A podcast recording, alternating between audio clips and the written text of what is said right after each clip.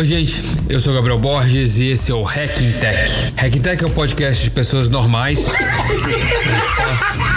em sua maioria amigos e empreendedores, assim como eu, que são gente como a gente, com o propósito de inspirar, impactar e conectar gente através de suas histórias e de suas jornadas. Hacking Tech tem o apoio do Centro de Empreendedorismo do INSPER, Núcleo de Empreendedorismo da USP e FEA Social USP. Hacking Tech é um papo informal e descontraído que acontece geralmente na casa, escritório ou local de trabalho dos convidados, onde falamos de tecnologia, inovação, empreendedorismo e impacto.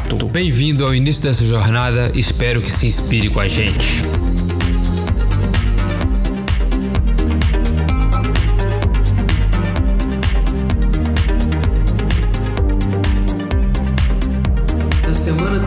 Falamos com Clarice Gomes, que nos contou sobre o desenvolvimento do ecossistema de inovação e startups da Andrade Gutierrez. Nesse último episódio do ano, vocês vão conhecer a Migraflix. O Jonathan nos contará sobre sua trajetória no ambiente de startups e inovação de Israel, sua atuação com os imigrantes e refugiados e como trouxe essa experiência para a nossa realidade no Brasil. Trabalho incrível que a Migraflix realiza em São Paulo com imigrantes e refugiados do mundo inteiro.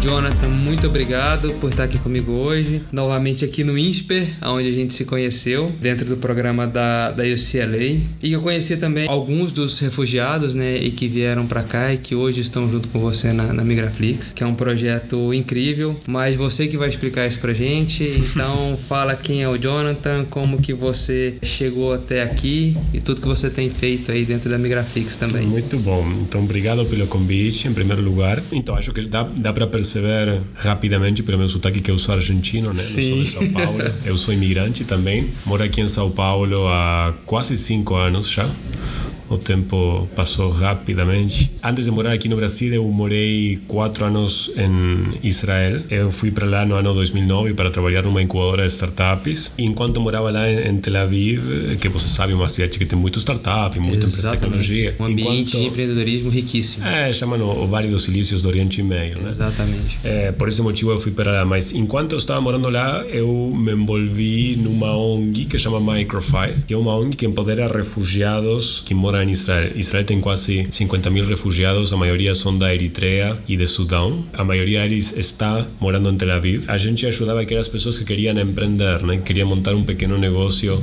em Tel Aviv. Foi um trabalho que realmente me, me apaixonou porque me, me deu a oportunidade de conhecer pessoas de outros países, outras culturas eh, e também, obviamente, a possibilidade de ajudar essas pessoas. Quando eu vim para o Brasil no ano 2014, por causa de um startup que eu estava envolvido, não relacionado a refugiados e imigrantes, eu pensei, ok, eu vou é, desenvolver meu startup aqui, mas em paralelo gostaria também de continuar envolvido na causa dos refugiados, porque é uma causa que, que me, me, toca bem de perto, né? Refugiados e imigrantes também, principalmente claro. aqueles imigrantes que se encontram numa situação vulnerável. E por que que me identifiquei com essa causa em Israel e continuava aqui identificado?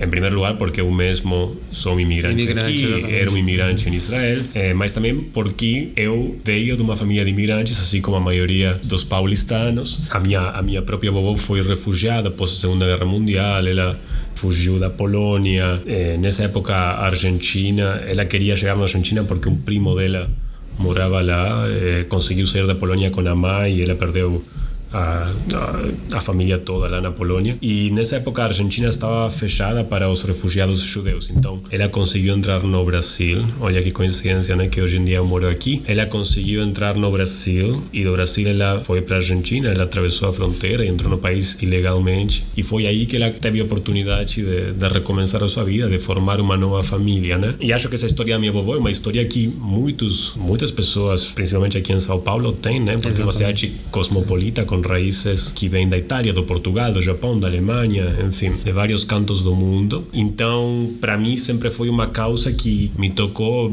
desde criança, então foi natural ir me envolvendo nessa causa conforme fui crescendo, né? Quando cheguei aqui em 2014, eu pensei, ok, gostaria de continuar envolvido nessa causa, eu já tenho experiência trabalhando com microcrédito, projetos de microcrédito para refugiados e imigrantes. É, vou procurar alguma ONG que esteja fazendo a mesma coisa, da ONG que que eu estava envolvido em Israel, vou procurar uma ONG para me envolver como voluntário. Comecei a procurar e entendi rapidamente que não tinha nenhuma ONG focada em microcrédito, para refugiados e imigrantes, porque no Brasil, se você é uma ONG, você não consegue trabalhar com microcrédito, né? Você não consegue dar um empréstimo, você tem que fazer uma parceria com uma instituição financeira, é é, bem complexo. Burocrático, como sempre.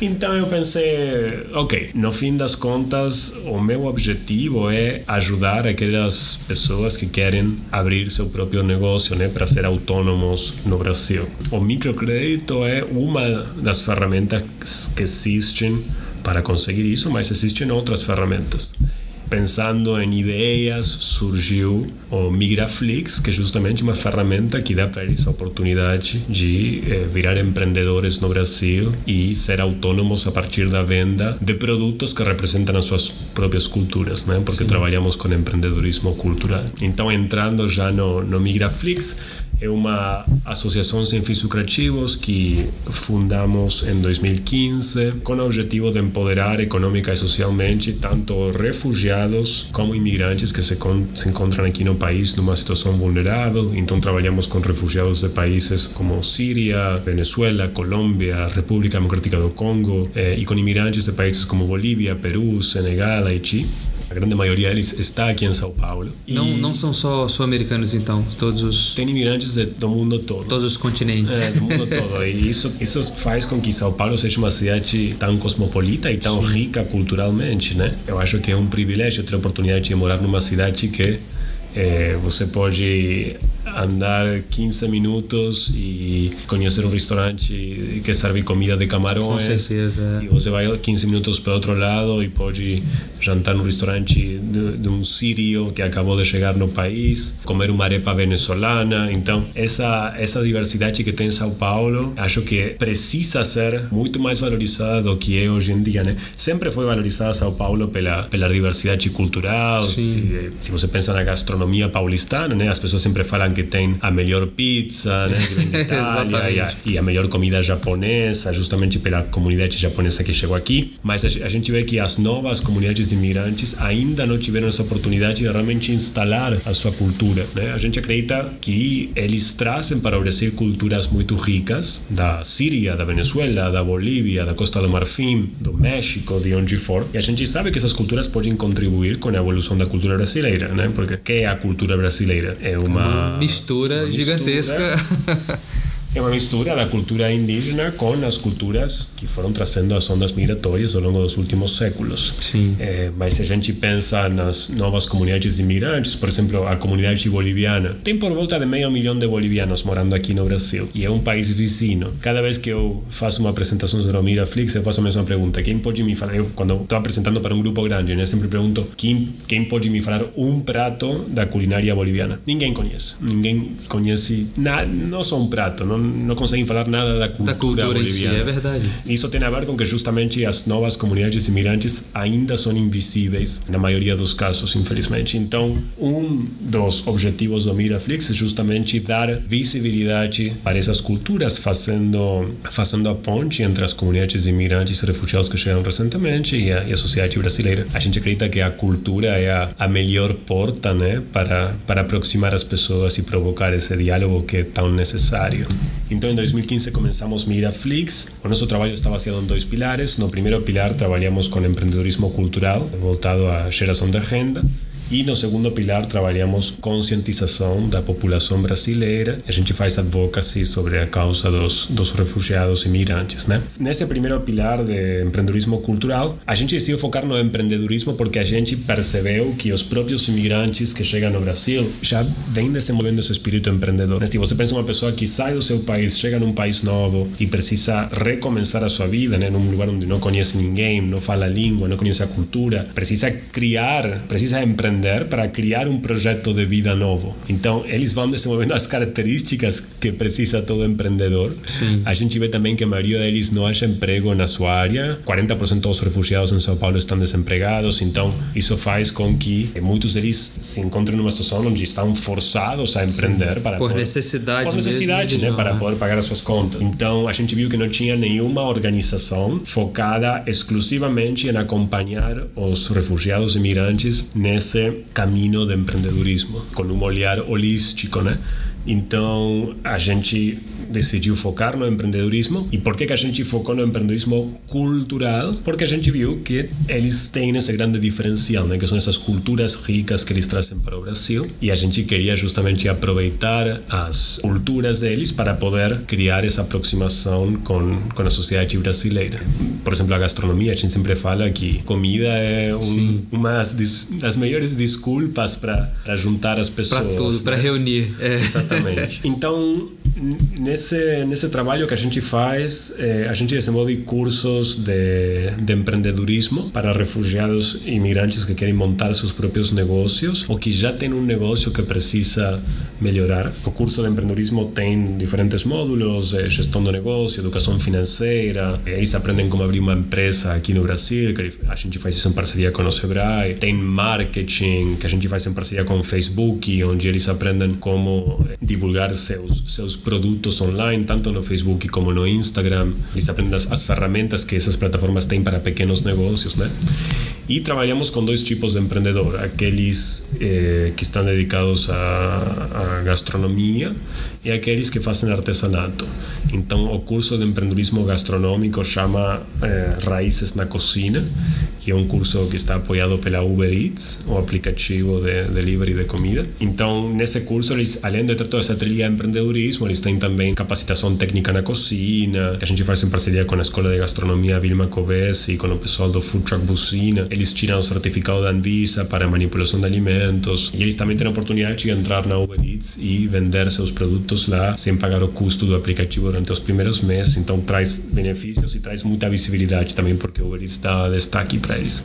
Em paralelo, estamos desenhando um novo curso de empreendedorismo voltado para refugiados e imigrantes que fazem artesanato, que esse é um curso que estamos desenvolvendo em parceria com, com o designer Marcelo Rosenbaum, uma pessoa que já tem uma trajetória bem importante trabalhando com comunidades indígenas e quilombolas, eh, viajando para lá, entendendo. Isso é muito interessante. Eh, entendendo, a, conhecendo as, as, as culturas deles, entendendo a identidade, né? E criando produtos sofisticados a partir dos materiais que eles têm disponíveis. Depois ele vende esses produtos em São Paulo, revertendo a renda para as comunidades. E a gente vai fazer um modelo similar com Marcelo, onde ele vai trabalhar com as diferentes comunidades de, de imigrantes e refugiados, criando produtos que representam as culturas do mundo. Vai né? sair muita coisa legal daí. Com certeza, com certeza. Estamos bem empolgados para é, aguardando ver esse, esse resultado. E esse é um curso que vai ter essa, trilha formativa com o Marcelo e depois vai ter a trilha de empreendedorismo, assim como outro curso, onde eles aprendem como montar seu próprio negócio, porque o objetivo do Migraflix é capacitar as pessoas para que possam ser autônomos realmente no Brasil, né? Para que cada um deles possa montar seu próprio negócio ou acelerar o negócio que já tem e possam ser autônomos a partir da venda dos produtos que representam suas culturas, seja no caso da gastronomia, culinária síria, culinária boliviana, no caso caso do artesanato, arte típica congolesa, né, ou angolana. E nesse mesmo pilar de, de empreendedorismo cultural, a gente tem três produtos que o Miraflix vem desenvolvendo desde 2015, e são três produtos que já têm se consolidado no, no mercado, e a partir da venda desses produtos, são produtos que representam também as culturas do mundo, a partir da venda desses produtos a gente consegue levar as culturas para os brasileiros, mas também gerar renda para os refugiados que estão envolvidos na produção desses três produtos e sustentar a ONG, porque Miraflix é uma ONG com um modelo de negócio social, é uma ONG que depende da comercialização desses, desses três produtos, né? Então, o que é o que a gente oferece no mercado? Temos, em primeiro lugar, um serviço de catering que está focado é, no, no público corporativo, as empresas. Então a gente oferece café da manhã, almoço, coffee break, happy hour, jantar. Você teve a oportunidade de conhecer. A gente teve o, um, uma demonstração aqui foi né? excelente. Não conhecia a arepa, conheci aqui, foi Sim. uma delícia. E, e, o que me impressionou, na verdade, foi a capacidade deles é, apresentarem tanto o produto em si, mas o cuidado que eles têm com, claro. com, com a matéria-prima, com a preparação. Com e tudo mais. É porque todas essas pessoas eles passam pela, eh, pelo curso, né, onde a gente consegue profissionalizar, porque nem a maioria deles não tem experiência na área de gastronomia, gastronomia né? no país de origem é. trabalhava com uma outra coisa. Foi muito interessante o contato, assim. Eu comentei com o pessoal aqui do Centro de Empreendedorismo do INSPER, porque a gente acaba tendo uma outra visão. Com certeza. De, de que esses refugiados são pessoas que realmente eram de classes sociais é, é menos abastadas, que vinham para cá meio que fugidos mesmo. E na verdade, não. Tem muitos profissionais que claro. tinham seu próprio negócio nos com seus certeza. países, com formações excelentes e que chegam aqui e se encontram totalmente perdidos, uhum. né? Então, o contato que a gente teve com, com refugiados, nós conversamos com médicos, com engenheiros, com, com profissionais de marketing. Eu achei incrível, assim, o contato com eles. Pessoas é, muito bem instruídas, mas é porque quebrou um pouco dessa barreira, né? Que a gente Sim. percebeu que realmente é uma necessidade, é o que tira eles de lá é uma força, enfim, uma situação muito pesada, muito forte, tiram eles de próximo das, das famílias. Tem histórias muito tristes, na verdade, né? Que deixou os pais, enfim, que deixou filho e tudo mais, e que depois voltou para buscar, para construir a vida aqui. Mas são pessoas que realmente tinham uma estrutura lá, que são estruturas como a gente tem aqui hoje. Uhum. Então a gente tem essa, essa empatia, né? De, de se colocar no lugar deles, imaginar, puta, se acontece alguma coisa desse, desse jeito no Brasil, seria eu no lugar dele em é. outro lugar. Tomara que não aconteça, né? É, esperamos que não, viu? Com um pouco de medo pelo futuro do Brasil. É, exatamente. Vou mudar de assunto para não me deprimir. V vamos falar de coisa boa. É, então, estava te contando dos três produtos do Migraflix. A gente tem esse serviço de catering que você conheceu, Sim. que é excelente. a gente vem realizando já há muito tempo, com feedback muito positivo. A gente faz grandes eventos para empresas. Às vezes tem empresas que contratam a gente para fazer um café da manhã para 300 300 pessoas, 400 pessoas, um jantar para 500 pessoas, e aí a gente Sim, consegue também caramba. trazer várias culinárias do mundo né, para um mesmo evento. Por exemplo, quando a gente faz um café da manhã para 300 pessoas, a gente serve comidas de quatro países. Então, tem um café da manhã de comida síria, venezuelana, congolesa.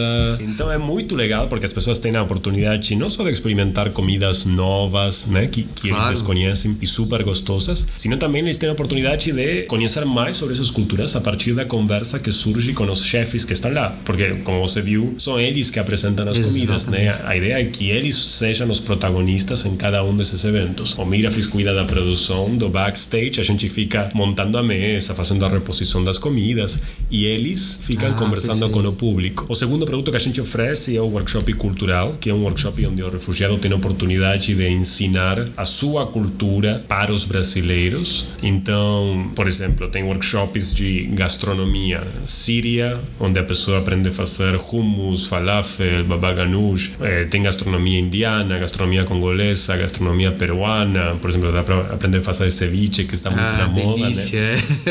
e tem workshops de outras categorias também, como caligrafia árabe, que o professor é sírio, tem caligrafia urdu, tem caligrafia urdu, que é uma professora do Paquistão, tem turbante africano, que é uma mulher da Costa Marfim que faz, tem poesia angolana, dança congolesa, a gente começou a Migraflix em 2015 vendendo esses workshops. Qualquer pessoa podia entrar no site do Migraflix e comprar um ingresso para participar nesse workshop e aprender ah, caligrafia legal. árabe, ou aprender culinária peruana, ou aprender dança congolesa. Em 2016 a gente entendeu que eh, existia um, uma grande oportunidade de levar esses workshops culturais dentro das empresas, criando um formato de workshops corporativos, onde a gente iria trabalhar não só a troca cultural, mas também algumas competências comportamentais que são próprias dos refugiados, que eles foram desenvolvendo na sua vida pelos desafios que eles passaram e que as empresas querem trabalhar com seus próprios times. Por exemplo, a maioria dos refugiados desenvolveram competências como resiliência, superação, adaptabilidade, conseguiram sair da sua zona de conforto e se adaptar né, a uma situação completamente nova. Então,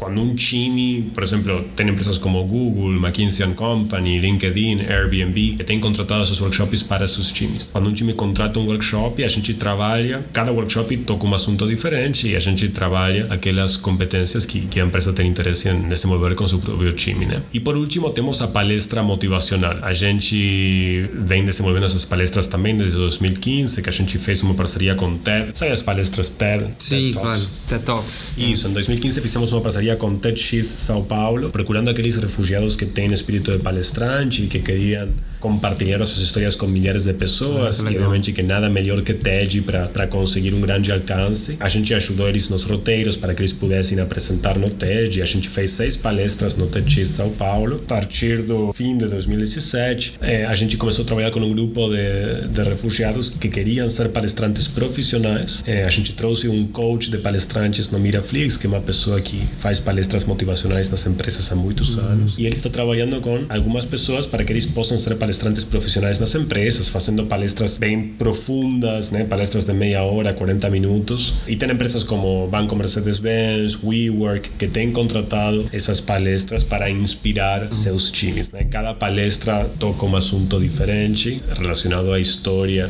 E são palestras realmente inspiradoras. Né? Então, o objetivo é o mesmo que o workshop cultural, mas são dois formatos diferentes. O workshop cultural, a gente tem a desculpa da cultura para juntar as pessoas. Uhum.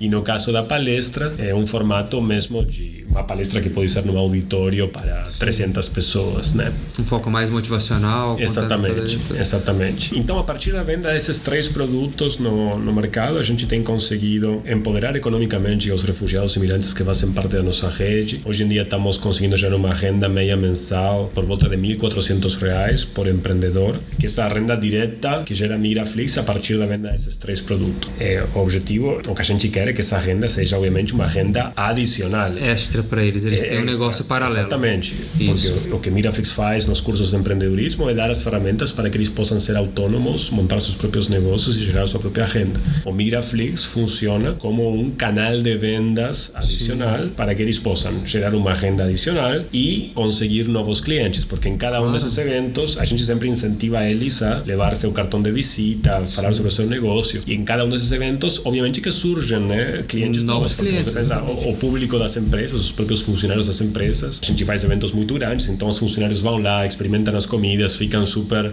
apaixonados pelos sabores da Síria ou da Venezuela ou da Bolívia e aí eles entram em contato depois com essa pessoa ou pedem comida pela Uber Eats. Então a gente provoca esse primeiro encontro e depois surgem muitas outras conexões. É, isso é né? é incrível, porque vocês funcionam numa abertura de rede de relacionamento para eles. É como se fosse quase uma aceleradora de uma startup, né? É, é. Que vocês passam todo o processo, a metodologia, é capacitação e colocam eles no mercado. É, é por isso que eu estava falando que quando a gente começou o Mirafix não tinha nenhuma organização que estivesse realmente com um olhar holístico. Tinha alguns projetos de empreendedorismo para refugiados, mas dentro de organizações que fazem muitas coisas relacionadas a refugiados e tinham uma coisa específica, por exemplo, será um workshop de dois dias de empreendedorismo. Sim. Mas a gente entendeu que a gente precisava realmente acompanhar todo esse caminho, abrir um, um canal de vendas para que eles possam ir ganhando experiência, ir ganhando os primeiros clientes, fazer o acompanhamento nessa primeira etapa, né? A gente tem essa mentoria que oferecemos para os empreendedores do Miraflix. E sim, talvez, talvez um, uma boa descrição do nosso trabalho seria isso, né? uma aceleração é, de, de, pequenos empreendedores refugiados e imigrantes. Faz sentido. E como que essas pessoas chegam até vocês? Tem uma então, forma a gente trabalha, de... sim, a gente trabalha muito em, em rede com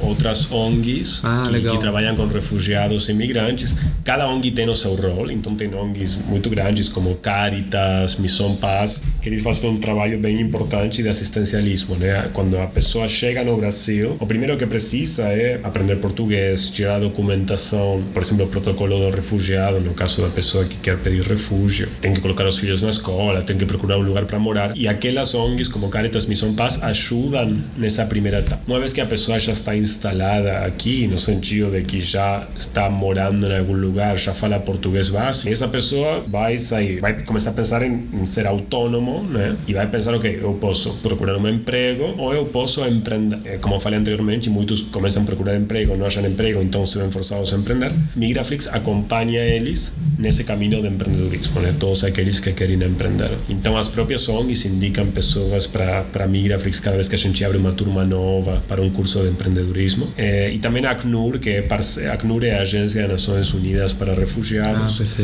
É, é parceira operacional do Migraflix, então a ACNUR também ajuda nessa divulgação. Sim, é muito interessante você falando. Eu estou lembrando da conversa que a gente teve com os refugiados em relação à educação, que a gente imagina muitas vezes que, que o Brasil é um país extremamente aberto e sem preconceitos. E eles contaram histórias assim que deixaram a gente meio assustados, né? De, É. de, de preconceito e discriminação que eles, que eles tiveram tanto é, em, em relação ao mercado de trabalho Sim. quanto em relação à socialização é, nas escolas e tudo mais. Então é realmente um trabalho muito importante. Tudo isso que é feito. E eles sentem muita necessidade de estar em contato com a cultura deles, né? Não, com certeza. É, é, foi um ponto que eles colocaram bastante, assim, que eles, eles amam o país dele, eles amam a cultura deles e que é uma necessidade que eles têm de mostrar isso. Eles gostam de fazer isso, eles gostam de mostrar isso também. Com certeza. Eu acho, eu acho que o povo brasileiro é um povo muito acolhedor. Eu acho que sim existe o preconceito, não só com imigrantes, sino com outras eh,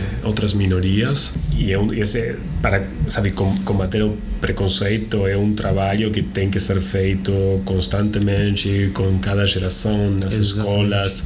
É um trabalho constante e profundo, né? Não é você já deve ter conhecido muitas pessoas que falam eu não sou preconceituosa e depois você vê certas ações dessa a pessoa. fala é uma, a ação é outra. É, certas ações dessa pessoa que fica evidente que tem seus próprios preconceitos que nem consegue identificar, infelizmente. Então, acho que o, o primeiro passo é realmente entender que existe o preconceito no Brasil, assim como existe o preconceito em outros países. Sim, Cada claro. país tem, tem seus preconceitos e seus problemas. E entender que isso tem que ser trabalhado e que pode ser trabalhado, né? E tem que começar com as crianças. Aliás, um dos nossos objetivos para 2019 é poder. A gente já fez várias atividades nas escolas, principalmente os workshops culturais, e um dos nossos objetivos é poder trabalhar muito mais nas escolas. Mas a gente tem um projeto que tem a ver com a conscientização da população brasileira, que chama Meu Amigo Refugiado, que é um projeto de integração, né? Um projeto que junta famílias brasileiras nas suas próprias casas com famílias de refugiados para jantar, para almoçar. O objetivo aí é quebrar preconceitos, justamente, e dar oportunidade para os refugiados de conhecer uma família nova e de ir criando uma rede de amigos Claro. que eles precisam para recomeçar a sua vida aqui. E esse projeto a gente começou em Natal de 2016. A gente pensou, vamos fazer um piloto, vamos começar com 15 famílias de refugiados, vamos procurar 15 famílias brasileiras que queiram acolher eles, né, para o jantar do Natal ou para o almoço do Natal.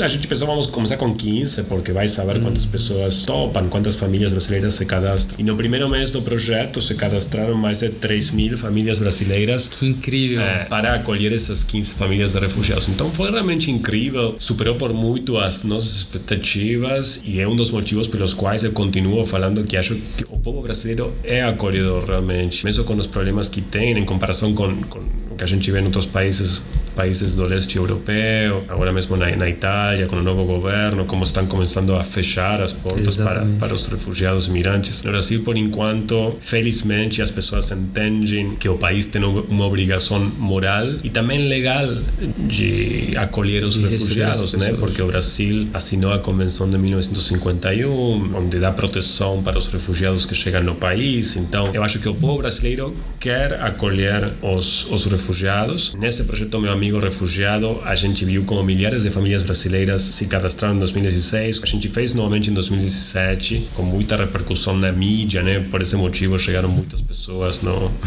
no site. E obviamente que a gente teve, lembro que em 2016 a gente teve 135 matérias na mídia nacional sobre Caramba. o projeto. E obviamente você entrava nas matérias e você lia os comentários e tinha vários comentários preconceituosos falando coisas assim muito muito horríveis, muito ruins. É verdade, nos é, comentários sim. das matérias. Sim, mas sabe, no fim das contas, você percebe que as pessoas que colocam comentários nas matérias, qualquer matéria que você abre no, no jornal vai ver que as pessoas que tem- parece que tem pessoas que estão frustradas com a vida e que É é isso que eu comecei a pensar. É uma coisa mais da pessoa do que da situação é, em si. Aproveitam é. aí esses comentários para, para descargar a sua raiva, né? Então, esses comentários evidenciam que existe um preconceito com os imigrantes, com, com os refugiados. Obviamente que não foi a única vez que a gente encontrou preconceito, os próprios refugiados contaram pra gente.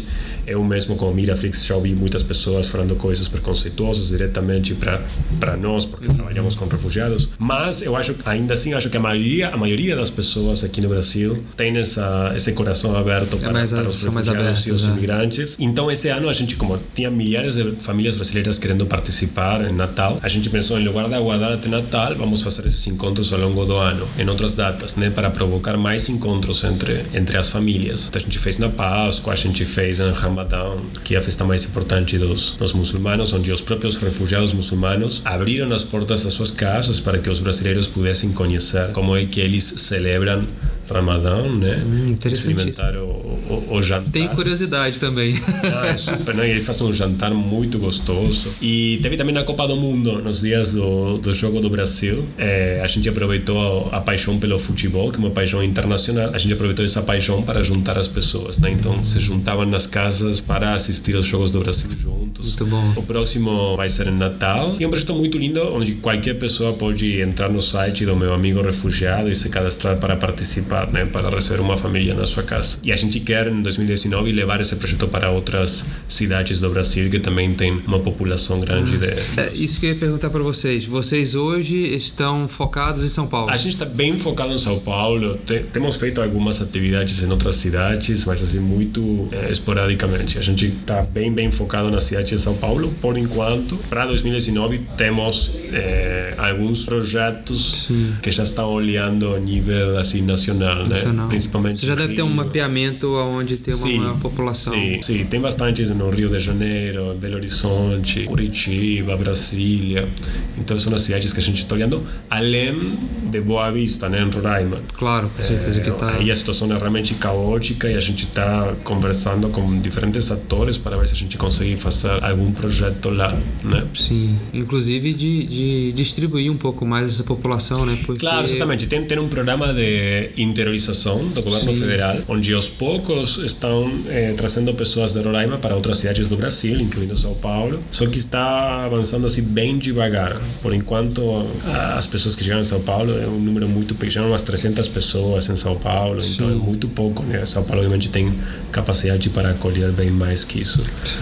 Mas eu estou participando num comitê do governo do estado de São Paulo, junto com outras ONGs, onde a gente está justamente desenhando um mapa de integração para os refugiados que chegam no estado de São Paulo e esse mapa de interação vai ser aplicado principalmente para, para os venezuelanos que estão chegando agora, né? Sim. Cara, é, é um trabalho incrível, assim, muito humano, muito muito bonito. É, muito obrigado. A gente fica torcendo para que isso realmente consiga crescer e assim ir para as outras cidades, ajudar essas pessoas. Porque igual eu falei, a gente, a gente se coloca no lugar delas também e sabe que não é uma situação nem um pouco fácil para elas e que precisam de ajuda. Com certeza. Você chegou a comentar no dia do nosso encontro aqui com a UCLA, é que vocês fizeram um trabalho também com LinkedIn, porque como eu falei, vem muitos profissionais Sim. muito bem capacitados também, Sim. né? A gente fez um trabalho com LinkedIn, que chama um projeto com LinkedIn que chama Global Minds. Foi um projeto em parceria com LinkedIn, projeto PAR, que é um projeto que trabalha com empregabilidade de refugiados e eh, ACNUR, Agência das Nações Unidas para Refugiados. Esse projeto Global Minds tinha como objetivo ajudar aqueles refugiados que chegaram no Brasil com diploma universitário com experiência laboral a achar um emprego na sua área.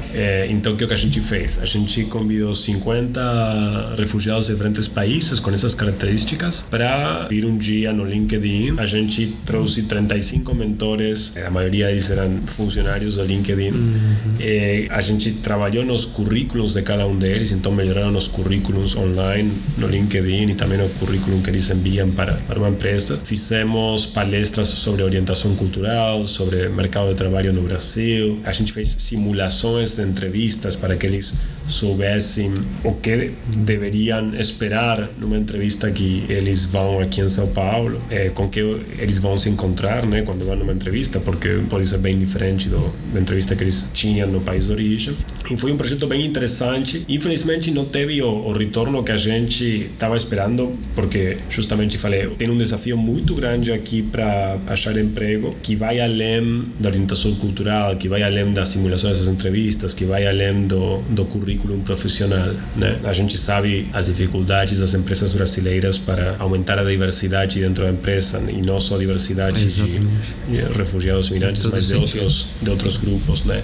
Ainda as empresas, eh, a gente realmente foi conversar com aquelas empresas que a gente vê que, que realmente se importam pelo assunto, e eu vejo sempre que os diretores de RH estão super ligados e querem muito aumentar a diversidade, né? Só que, claro, é, é um, como falei anteriormente, é um trabalho profundo, constante e de longo prazo que tem que ser feito. Então ainda a gente não, não, não viu os resultados que a gente queria ver. Talvez a gente foi um pouco ingênuo quando, quando começamos esse projeto, achando que, que isso ia ser suficiente. E trazer resultados rápidos é, e efetivos. É. Né? Mas foi uma experiência que ensinou muita coisa pra gente e também deu para nós a, a certeza de que precisávamos focar principalmente no empreendedorismo cultural para não depender justamente de todo aquele processo de entrevistas que depois acabavam não dando certo por outros motivos. Claro. Então a gente falou, vamos focar no empreendedorismo cultural, vamos tentar ganhar mais clientes, aumentar o nosso mercado, assim a gente conseguir dar mais oportunidades para os refugiados, gerar, gerar uma renda maior.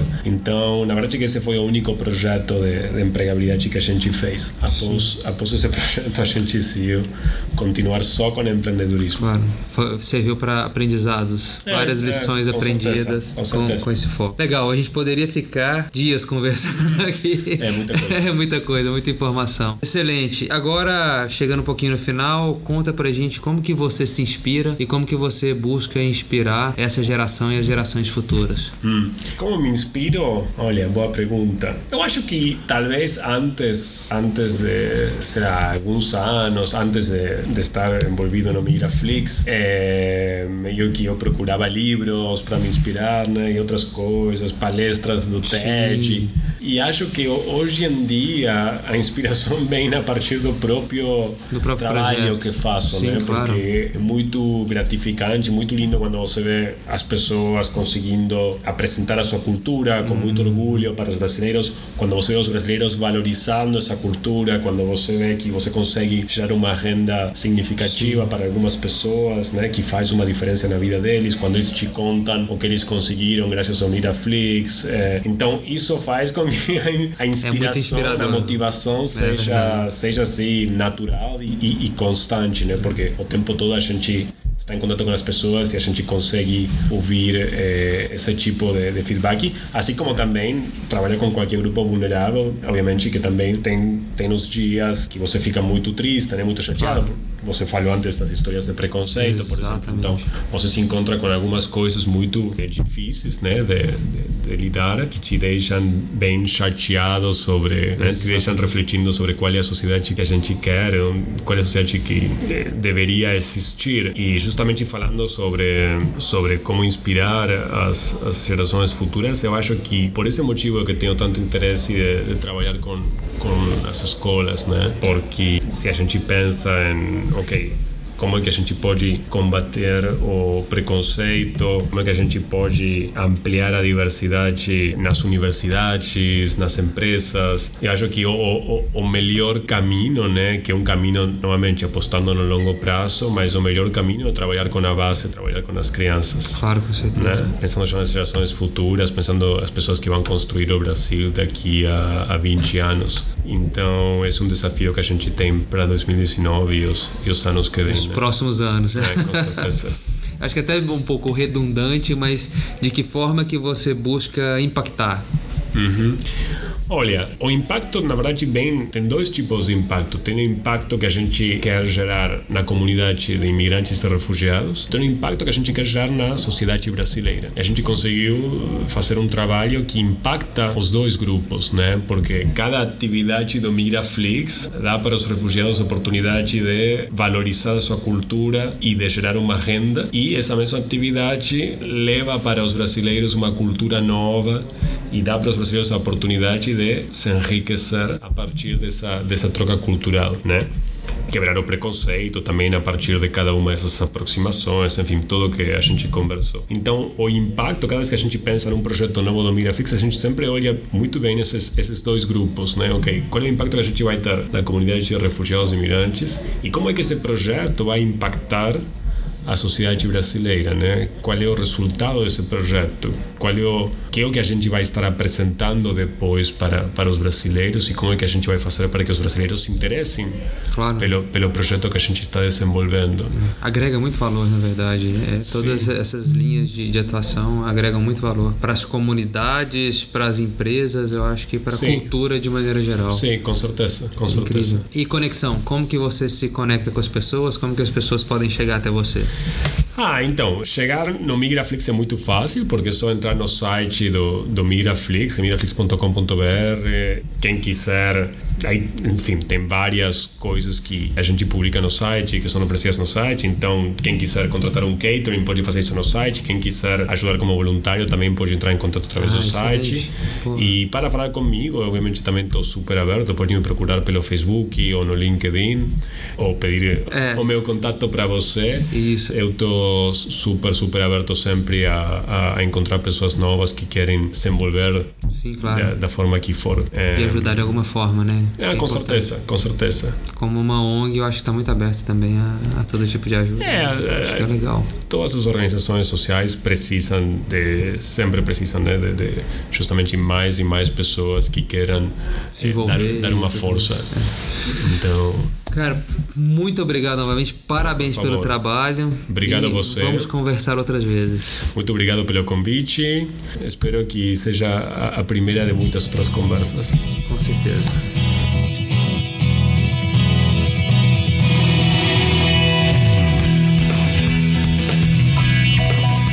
Esse foi o nosso último episódio do ano. Desejamos boas festas a todos. Que o próximo ano seja cheio de realizações. Que venha com muita paz e felicidade para todos nós. Obrigado por ficar com a gente até o final. Hacking Tech é um podcast semanal. Caso faça sentido para você, comente e compartilhe. Assim podemos inspirar, impactar e conectar ainda mais pessoas. Tchau, gente!